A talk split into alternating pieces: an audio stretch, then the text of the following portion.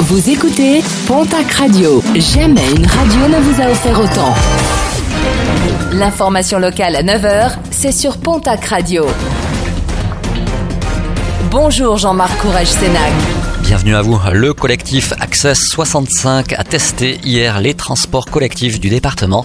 Plusieurs personnes sont parties de plusieurs communes afin de tester la simplicité pour se déplacer pour des personnes qui sont à mobilité réduite, même si la situation tente à s'améliorer sur Tarbes et son aglo et concernant le réseau alezan, il n'y a que 17 arrêts de bus accessibles sur 285.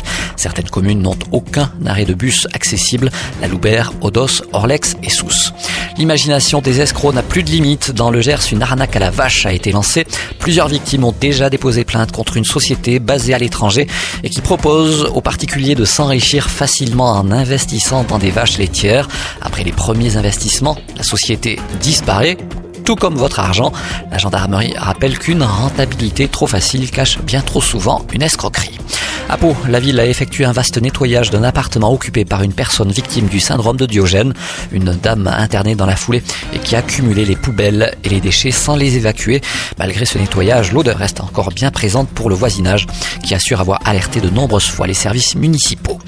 La place Baradat à Pau va se refaire une beauté. Elle est située dans le quartier du 14 juillet, si vous l'ignoriez. Les travaux de réhabilitation vont démarrer lundi prochain pour s'achever au début du mois de novembre. La place sera élargie au détriment de la voie réservée aux automobilistes. Les places de stationnement vont également disparaître. Des cheminements piétons seront par ailleurs créés. La semaine départementale des aidants, ce sera la semaine prochaine dans les Hautes-Pyrénées. L'objectif est de valoriser et soutenir les milliers de personnes anonymes qui accompagnent chaque jour un proche, malade, handicapé ou en perte d'autonomie, quel que soit son âge.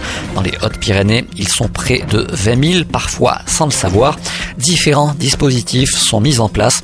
Des dispositifs à retrouver directement sur le site du Conseil départemental des Hautes-Pyrénées, le www.hautepyrénées.fr. Hautes-Pyrénées, ça s'écrit sans accent et tout attaché.